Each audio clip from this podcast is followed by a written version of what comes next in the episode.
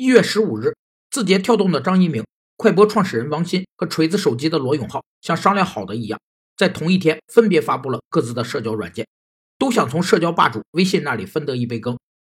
那些相对于市场领先者来说，在行业中处于后续位次的企业，被称为市场挑战者。